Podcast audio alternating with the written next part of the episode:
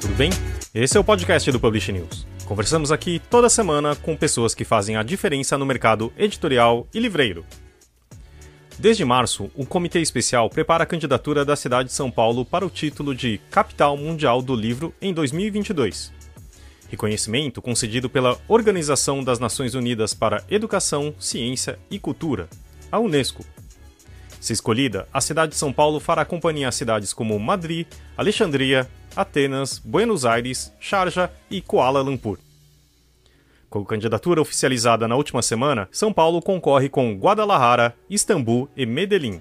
E se escolhida, terá um compromisso ainda maior com o incentivo à leitura. Com o lema Diversity, Many Stories, One City, a candidatura foi orientada pela diversidade de pessoas, culturas, de gêneros, étnico-racial, social, política e de pensamento. Para contar um pouco mais sobre o processo de inscrição da cidade, os argumentos apresentados na candidatura e sobre a importância desse reconhecimento concedido pela Unesco, o podcast dessa semana conversou com Luiz Álvaro, secretário de Relações Internacionais da Prefeitura de São Paulo. Esse podcast é um oferecimento da MetaBooks, a melhor e mais moderna plataforma de metadados, agora ainda mais essencial do que nunca. E já ouviu falar em POD, impressão sob demanda? Nossos parceiros da Um Livro são referência dessa tecnologia no Brasil, que permite vender primeiro e imprimir depois, reduzindo custos com estoque, armazenamento e distribuição. Com o POD da Um Livro, você disponibiliza 100% do seu catálogo sem perder nenhuma venda. Esse é o programa número 131, do dia 17 de agosto de 2020, gravado no dia 13. Aqui é Fábio Rara e estou com Maju Alves e Leonardo Neto para falar com Luiz Álvaro. É, para começar a nossa entrevista, eu queria primeiro que você explicasse para a gente quais são as atribuições de uma cidade eleita como capital mundial do livro. Bom, na hora que você candidata a cidade como capital mundial do livro, você tem que apresentar todo um programa específico para que vai ser desenvolvido ao longo da, desse, desse calendário, né? Vamos lembrar que não, não começa no primeiro de janeiro, né? Ele começa mais para frente, então você, é um, você começa em 22, vai até o início de 23, e você tem um calendário específico que tem que ser desenvolvido ao longo do ano com atividades voltadas para a promoção do livro, voltadas para a promoção da leitura, mas também é, muito a ver com a liberdade de imprensa, a liberdade de, de expressão, a liberdade de publicação que você tem que desenvolver. Então, na, no caderno de, de, de candidatura, a gente já fez uma previsão de atividades a serem desenvolvidas, é, inclusive com recursos já estabelecidos, já as dotações orçamentárias, é, e, e, lembrar que são, é uma promoção da cidade de São Paulo, não da prefeitura de São Paulo. Então, essa programação tem que contar também com tudo aquilo que o setor privado vai promover, é, porque é, a, a, cidade, a prefeitura é um indutor, mas o mercado editorial tem que ser autossustentável, com a, a, própria promoção, também participando da promoção do livro da leitura. Então, é, as atividades que a cidade se propõe a fazer, como a Bienal do Livro de São Paulo, por exemplo, estão dentro da, da, da proposta aí de candidatura. É, mas você tem um calendário é, que você tem que propor para o ano inteiro. E essa dotação orçamentária, né? Você disse que no, no, projeto você já precisa indicar ali de onde vai vir esse dinheiro. É, e, e, conta, inclusive, com, com a participação da, da, iniciativa privada, e isso ficou bastante claro na sua primeira resposta. É, mas é, a gente tem algum apoio, a Unesco dá algum apoio para essas é, cidades que se, que, se, é, que, se, que conseguem ser a capital mundial do, do, do, do livro? É um apoio institucional e, e promocional da cidade, né? Então, você, claro, você ganha o selo de capital mundial do livro, eles vão trabalhar isso, a imagem, junto com você durante o ano inteiro. É uma promoção internacional muito grande, um reconhecimento como capital de cultura, né? não só de livro, mas de cultura como um todo. É, eles têm ali um, uma experiência grande no desenvolvimento e, e, desses programas em várias cidades, mas não existe um aporte financeiro por parte da Unesco. Né? Então, esse aporte financeiro ele virá da Prefeitura de São Paulo e do setor privado. É, a própria, por exemplo, o orçamento é, que existe na prefeitura, por exemplo, para compra de livros, né? Então, no, no programa Minha Biblioteca, ele já consta lá como um, um projeto de incentivo à leitura. a previsão orçamentária da Bienal 2022, ela consta lá como um, um montante que está sendo investido nesse, nesse, nesse programa. Então, a Unesco não tem um investimento financeiro é, direto, né? Porque, lógico, na hora que ela promove, na hora que ela me dá é, apoio técnico, ela também está fazendo um apoio financeiro para a gente, mas não tem troca de recursos. E além dessas duas coisas que você disse aí, né, da, da compra de livros e da Bienal, é, o que mais está lá na, na, na, candidatura? Você pode contar para a gente? O que é, que é segredo? Eu só posso contar depois que for divulgado. Bom, a gente fez, na verdade, um, um, Então, assim, o grupo de trabalho que foi instituído pelo prefeito Bruno Covas, ele tem a Secretaria de Relações Internacionais, Secretaria de Educação, a Secretaria de Desenvolvimento e Trabalho e a Câmara Brasileira do Livro, com poderes é, para que a gente chame outras secretarias a participar, ou, se não for da estrutura municipal, que a gente convide outros entes para participar, contribuir conosco, né? E aí, a gente fez um, um, a proposta baseada em coisas que eu sei que vão acontecer em 2022. Por quê? Primeiro, a gente tem uma eleição, eleitor, uma eleição é, para prefeito que é depois da, da, da, de apresentar a candidatura. Então, existe um limite do que eu posso comprometer a cidade. Claro que eu confio que, que a gente terá o mesmo prefeito e aí eu poderei estar aqui ainda trabalhando na candidatura, mas a gente tem um limite do que eu posso comprometer a cidade. Mas então a gente coloca é, um viés editorial, propõe um viés editorial, propõe uma pegada mais forte na questão do livro, por exemplo, no festival uh, ah, SP Cine de cinema que a gente vai ter, ou na programação do teatro municipal, e você trabalhar mais fortemente a questão do livro. É, é claro que a gente já tem, para o Festival Mário de Andrade, ele já está já tá contemplado na proposta, mas ele já acontece. Então, você, na hora que você trabalha a programação da cidade, nesses grandes centros culturais, levando o livro como mote para quem for seu curador, a gente consegue fazer, comprometer um orçamento da cidade que já seria utilizado de qualquer maneira, mas não necessariamente apoiado na promoção do livro, apoiado na promoção da leitura é, é, e integrando esse, esse nosso calendário. Mesma coisa pode valer para a virada cultural, né? Então a gente tem uma pegada mais forte na virada cultural em termos de sarau, leituras públicas, enfim. É, e até no carnaval, por que não? A gente propor para essas escolas de samba uma um, que trabalhem personagens, né? Que trabalhem histórias específicas. Então a ideia é que a gente chame essa grande coletividade cultural da cidade para que ela entenda o momento é, como de promoção do livro, mas o livro como a, a ponta da lança para promover a economia criativa da cidade e trabalhem essa temática é, nas mais diferentes frentes que a cidade já, já tem. E tem duas efemérides, efemérides bem importantes em 2022, né, que, é, que são o centenário da Semana de Arte Moderna e o bicentenário da Independência. Isso entra de alguma forma nessa, nessa programação? A gente, a gente inclusive botou na programa, na proposta, é, um dos diferenciais da nossa candidatura são justamente essas duas datas, né? Porque se você, primeiro porque as duas aconteceram em São Paulo, então a gente é, tá bom, é a, a independência do Brasil, mas foi aqui no Ipiranga, né? É, a semana de, de, de 22, em grande parte, aqui no Teatro Municipal, aqui no centro. Então, importante, de fato, também que as duas, os dois fatos históricos aconteceram aqui na cidade de São Paulo. A outra coisa é que são dois marcos que, que que mostram uma efervescência cultural e, e de pensamento muito forte no Brasil, é, é, de conhecimento, né, de, de, de, expectativas, enfim. Então a gente também usa isso como alavanca para a candidatura, por entender que foram é, dois momentos de mudança muito forte é, é, cultural e, e, de pensamento na cidade. Claro que tudo isso passou pelo livro, tudo isso mudou a produção editorial, tudo isso mudou a maneira de, de, de entender a nossa cultura brasileira e, e, no caso de São Paulo, a cultura brasileira é muito mais diversificada. Né? É, a gente tem várias culturas arraigadas aqui na cidade de São Paulo. Então, não só estamos trabalhando esses dois, dois marcos históricos, mas estamos trabalhando o mote da diversidade, né? Muitas histórias, uma cidade. É, mas aí a diversidade escrito com C, escrito errado. Intencionalmente escrito errado, né? É. Não, só Agora, faltava, com... né? Tantos anos na CBL, me escrever errado esse negócio e não me dá conta. Né? Elis Álvaro, vamos supor que é, a gente con conquistou essa, essa a, a, candidatura deu certo e São Paulo se tornou a capital mundial da, da, do livro. Que legados você acha que, essa, que, essa, que esse evento, que essa, que essa coisa vai deixar para a cidade, para o país?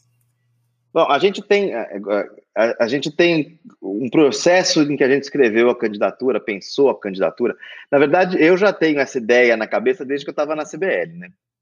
Então, quando a gente ainda estava na Câmara Brasileira do Livro, a gente chegou a mandar um ofício é, aqui para a prefeitura, para o antigo prefeito, para que ele sugerindo que ele inscrevesse a cidade como capital mundial do livro.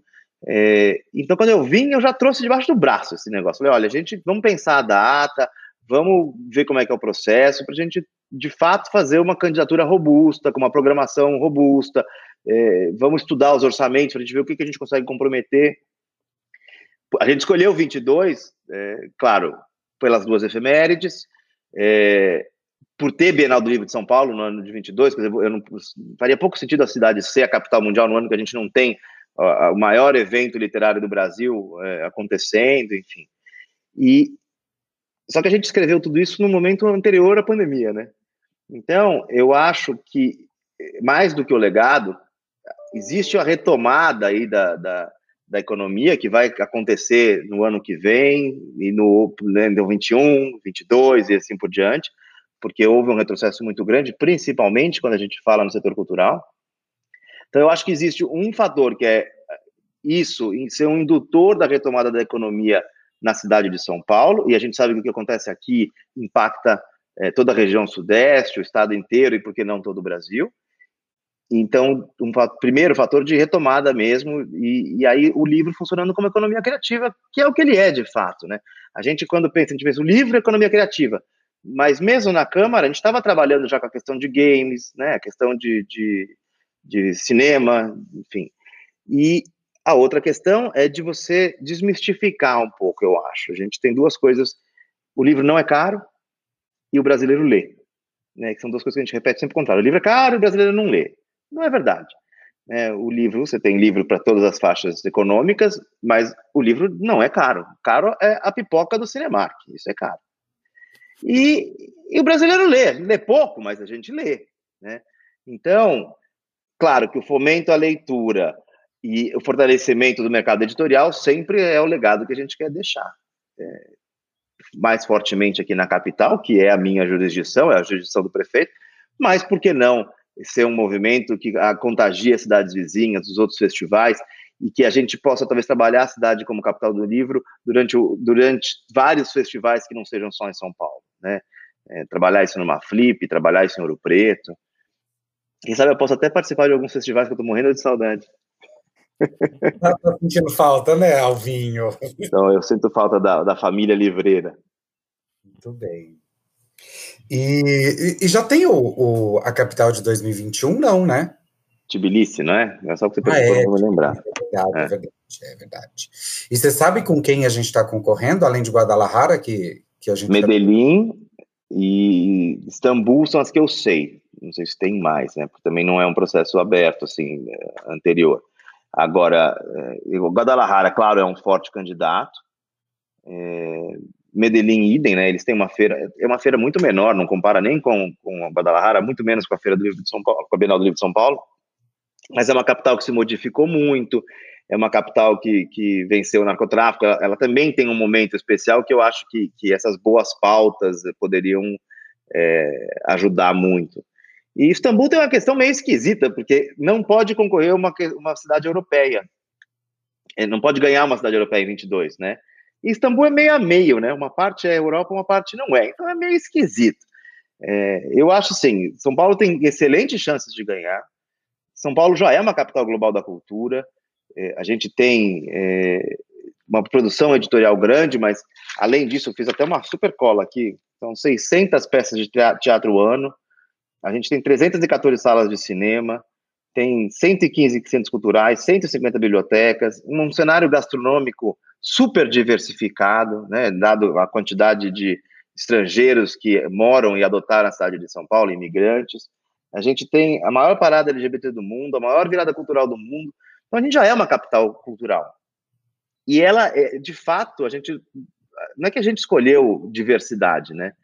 A diversidade escolheu a gente. Então, eu acho que essas questões da cidade são fatores muito fortes porque a gente tem uma candidatura importante de se apresentar nesse momento e, e importante no cenário brasileiro, uma vez que a diversidade não tem sido tão bem vista, uma vez que a cultura tem sido atacada, uma vez que, que o, o respeitar o diferente da gente tem sido tão complicado. E, e tudo bem, a gente tá bonitinho, né? Diversity é bacana, diversidade ficou legal, o logo, tudo, mas a diversidade escolheu a cidade de São Paulo. É, a gente já é assim por natureza. Então, são fortes candidatos, mas nós também somos. Luiz Álvaro, é, vendo as outras cidades escolhidas, etc., como que é, você percebe como é o processo de seleção delas no passado? Bom, é, eles é uma eleição, né? Quer dizer, a Unesco, uhum. a IFLA e a IPA analisam, né, essas propostas. Você tem lá os requisitos mínimos que você tem que cumprir e depois eles vão vão eleger, se Deus quiser, São Paulo, né? Agora, é, é, claro que o mercado editorial, mas o cenário global, passa por, por dif diferentes momentos históricos, né? E, e, e, com certeza isso também é analisado. Então você tem Charja, por exemplo, é uma época em que você tinha uma inserção muito mais forte do Oriente Médio, a própria Charja puxando esse, esse é, movimento cultural, né? Você tinha uma questão muito forte de muçulmanos e cristãos e, e, e, uma desmistificação então dessa cultura árabe naquele momento era algo muito importante né? não à toa eles foram convidados de honra da Bienal de São Paulo e também foram capital mundial do livro é, então eu acho que o processo de seleção, né, não o processo de eleição, mas o processo de candidatura e de eleição tem que entender um pouco esse momento global que a gente está vivendo é, na hora que você quiser ser selecionado com com um gap que é, tá bom, a gente é selecionado em 2020 e, a, e, e vai fazer, de fato, a, a, o ano é em 22. Então, você tem um gap entre ser, escrever a candidatura, então a gente escreveu antes do momento com pandemia, você é selecionado e depois você ainda tem um prazo para fazer a implementação do programa. E, e isso acho que reforça muito a nossa candidatura. Né? Um momento em que você está reafirmando os, o empoderamento feminino, um momento em que você tem o combate ao racismo, um momento em que você tem é, a questão LGBTQI+, é, é, tão fortalecida, eu achei que a, no a, nossa candidatura, então, passou por, passa por este momento histórico mundial, e isso vai nos dar força, com certeza, na hora da análise. E você é, disse que não pode ser uma, uma, uma, uma cidade europeia. É, existe uma razão para isso? É, é porque tem um tá, rodízio? É, eles fazem um rodízio de, de para contemplar, enfim, acho que é para ter uma representatividade global aí na, na questão do, da indicação do selo, né? É então tomara que eles olhem o lado europeu de Istambul e não o outro lado. É que chamou minha atenção ter é, três capitais sul-americanas, né? Não quer dizer que tenha que ser uma capital daqui. Não, mas faz muitos anos já que não tem, né? Até, enfim, até a gente fez um processo de, de ir atrás das capitais que já tinham sido capitais globais, eh, mundiais do livro, e pedir cartas de apoio, conversar com eles, fazer uma troca de experiência, é, a fim de robustecer, de fato, a nossa, a nossa candidatura. É, o grande destaque foi Buenos Aires apoia São Paulo, né, como se, se fortalecendo uma, um problema que não existe, na verdade. A gente tem é, excelentes relações com Buenos Aires, é, programas conjuntos de desenvolvimento de turismo, é, a própria, o Congresso de Turismo LGBT foi em Buenos Aires e a gente fez uma apresentação de São Paulo super importante, enfim, então, para lógico, a gente ficou honrado de receber o apoio da cidade, mas não existe nenhum tipo de, é, o ideal é que os latino-americanos todos se apoiem, né? Bogotá não tinha essa oportunidade porque ficaria esquisito eles apoiarem São Paulo e tendo Medellín como candidato, né? É, e além de Buenos Aires, tem mais alguma outra que tenha nos apoiado? A gente, bom, a gente recebeu apoio. É, o processo, o processo formal, ele obriga que, lógico, você tem uma carta do prefeito, né, normal, enfim. Depois a gente tem o apoio, é, você tem a representação aqui do Itamaraty junto à Unesco no Brasil, eles também precisam dar uma carta endossando.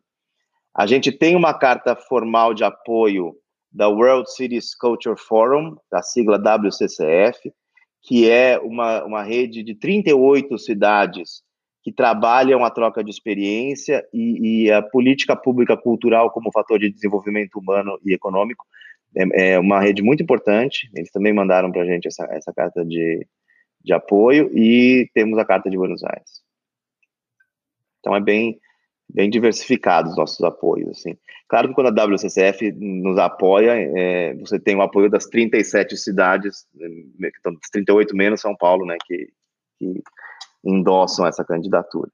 E a gente tem tido muitas atividades culturais é, entre cidades aqui em São Paulo, né? Então, no começo do ano, a gente teve o Verão Sem Censura.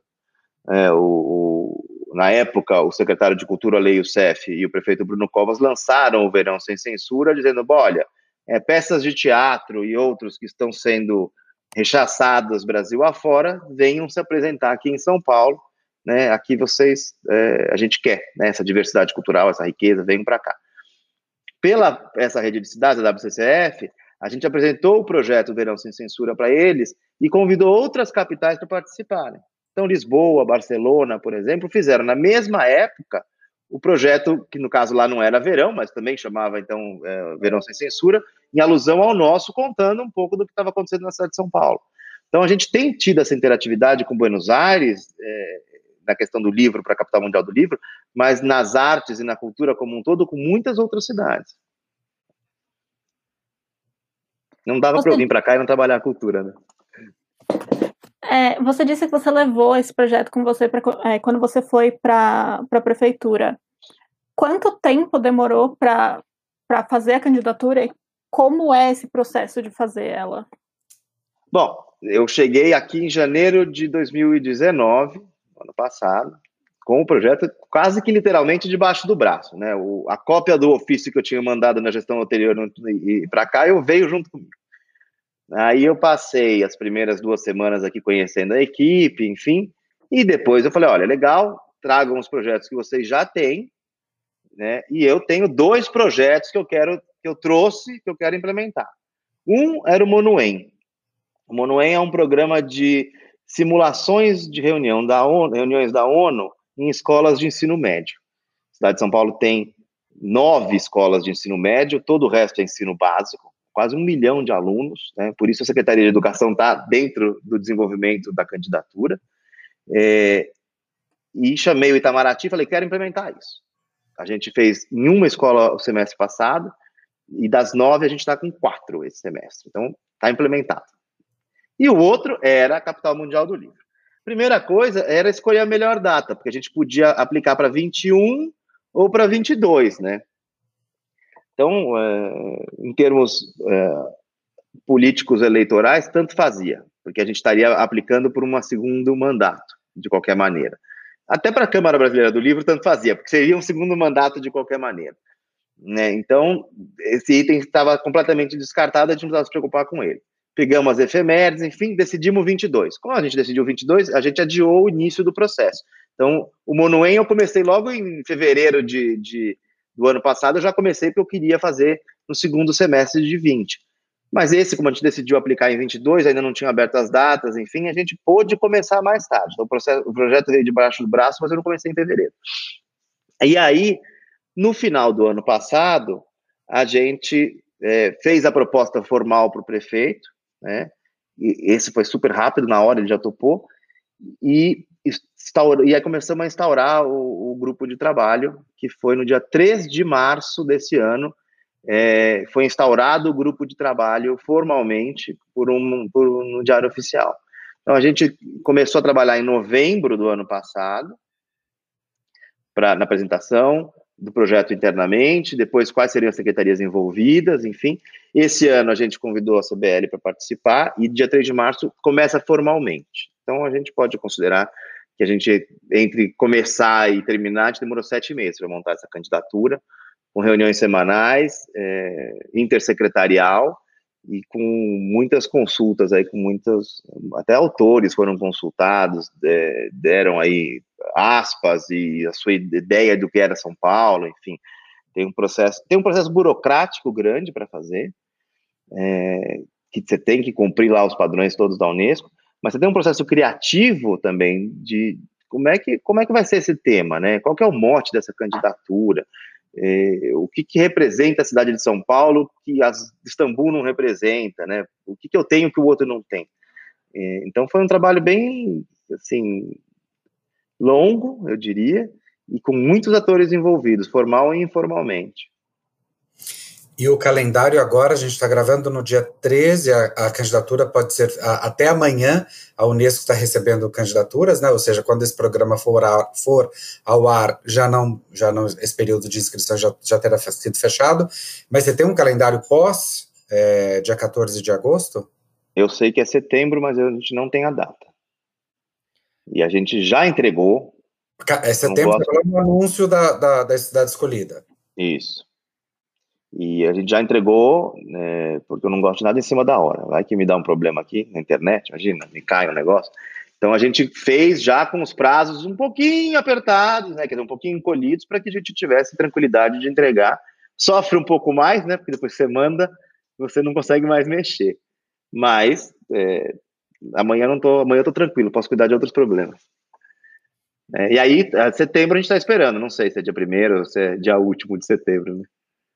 É, no, no site, é, eu, eu, eu encontrei num dos sites da Unesco que era dia 1 de setembro. Pode ser que é, tenha sofrido alguma alteração por conta das excepcionalidades todas que a gente está vivendo, né? É, a gente já tem contado um pouco com isso, né? Os calendários todos estão mais flexíveis ultimamente. Mas é, agora é esperar e torcer. E como é e, e, e, saindo lá, sei lá, dia 1 de setembro que seja, saiu o resultado. São Paulo é é, foi escolhida, é, você tem ideia de como é que você vai comemorar isso sem poder sair de casa? Então, a gente tem dois problemas, né? Um, é, a gente não pode sair de casa, né? E o outro, a gente está no meio do, do, da, da, do veto eleitoral, né? Então, assim, não dá nem para. Nossa, que legal, vamos chamar uma super coletiva de imprensa que o prefeito vai anunciar, enfim, que seria o natural para uma, uma candidatura dessa. Não, não posso fazer nenhuma das duas coisas. De qualquer maneira, eu já botei o, o champanhe já está no gelo, né? Então, é, já está. Acho que a gente tem que, nem que seja fazer um brinde online, a gente vai ter que comemorar. É mesmo porque Mas... a gente tem tão pouco motivo para comemorar que eu acho que essas conquistas elas precisam ser comemoradas mesmo. Não, e, e colocar. É, é, muitas vezes me perguntam assim, é, o quanto que a imagem do Brasil prejudica o seu trabalho como representante da cidade de São Paulo. Então, você conseguir colocar a cidade oficialmente como capital global, quer dizer que eu, a gente tem uma, de alguma coisa, né? no caso aqui do livro, mas é, você tem outros selos mundiais que você pode é, candidatar aos municípios, você, de certa maneira, você coloca o foco direto na cidade. E aí, o ruído gerado pelo ente federativo, ele se torna menor. Então, eu acho que, que é sim algo a se comemorar muito, porque a gente vai ter na questão cultural e, e, economia criativa como um todo, especificamente do livro, o foco direto na cidade, né? Sem que o ruído aí de, de censura ou, de brigas culturais ou enfim seja tão impactante no nosso dia a dia. Então é sim para a gente comemorar, é para comemorar com a galera da CBL, com a galera da, da BL, com os outros festivais todos, né? E Publish News espero que faça uma linda matéria de comemoração. Faremos. Essa vai ser a minha comemoração. Faremos. E tamo, estamos, estamos todos na torcida, tenho certeza disso. Só, uh, mas Luiz Álvaro, você comentou já um pouco no começo que é um, um, planejamento estranho porque vai acontecer em 2022 e a gente não sabe o que exatamente vai acontecer até lá. Qual a sua sensação a respeito disso, de, de existir essa uma possível vitória, mas como que você pode estar presente nisso ou não? Como que funciona? Bom, na verdade, fica uma, uma, uma apreensão, porque assim, eu não sei se o Luiz Álvaro vai estar presente, em, eu vou estar presente na comemoração agora em setembro, com certeza, nem que seja virtual. Mas eu não sei se o Luiz Álvaro vai estar presente em 2022 na, na, na execução do plano, né? Eu não sei se, se as pessoas que trabalharam da, da, nessa equipe de, da Secretaria de, de, Educação, na Secretaria de Desenvolvimento e Trabalho, da Câmara Brasileira do Livro, serão as mesmas pessoas a executar uh, essa proposta que foi feita agora. De fato, fica uma apreensão, gostaria muito de poder entregar. Porém, quando a gente pensa na, na, no que isso representa para a cidade, né, isso é maior do que o Luiz Álvaro, do que as outras secretarias, as pessoas específicas. Né? Então, a cidade vai continuar, a diversidade de São Paulo continua, é, a importância do livro e da leitura e do fomento continuam, né? O plano municipal de, de, de biblioteca, livro, leitura, bibliotecas continua. Então, não sei se você eu, espero que seja, né? E se não for, vai ter acontecido do mesmo jeito, né? Quer dizer, você vai ter aí, a pauta é ótima, é uma pauta positiva, vai movimentar o turismo, vai movimentar a educação, vai movimentar a cultura. É, tenho certeza que vai ser implementado é, tão bem quanto, não melhor do que se eu estiver aqui. Mas Só fica uma apreensão, né? É, fica uma claro. apreensão. Uhum. Não sei nem que, você parte... que vai, é. vocês vão estar cobrindo 2022, são vocês que vão estar cobrindo o ano, o ano do Capital Mundial do Livro, né? Todos esperamos que sim. É. Para todas as três perguntas. A, a, cabeça da Maju, que é responsável pela, pelos projetos especiais do Publish News, já está ali a mil, tenho certeza disso. é, pensando numa série de atividades que a gente vai desenvolver e também vai ah. fazer parte da programação, tenho certeza disso. É, já está convidado. Com os nossos projetos antecipados todos, tem que começar a pensar tudo agora já. É, já está convidada para integrar, integrar o nosso grupo aí de, de implementação da programação. Não dá para o Publish News não cobrir isso com destaque, né? Não Vai só ter um embaixador. participar também. Eu acho ótimo. Vamos montar a casa Publish News. Isso. Muito bom. Tem mais alguma coisa, Luiz Álvaro, que você gostaria de comentar antes de passar para as indicações? que a gente não tenha abordado, talvez? Olha, eu acho o seguinte, é, independente do resultado, claro que está todo mundo torcendo, né? Todo mundo, é, ninguém pode ser contra essa pauta, nenhum paulistano e eu diria nenhum brasileiro, né? Porque a gente não teve a capital mundial do livro no Brasil nunca, jamais. É, mas independente do resultado, é, trabalhar a cultura criativa, trabalhar a liberdade de expressão, trabalhar a liberdade de publicação, é, fortalecer o mercado editorial e integrar o mercado editorial nas outras, é, nos outros setores de economia criativa tem que ser um trabalho aí não só da, do mercado editorial, né, não só da iniciativa privada, mas também do município. E, e eu tenho buscado aqui na cidade com, com total apoio das outras secretarias e do prefeito, mas eu tenho buscado como é que a Secretaria Internacional consegue contribuir com isso é, de maneira prática.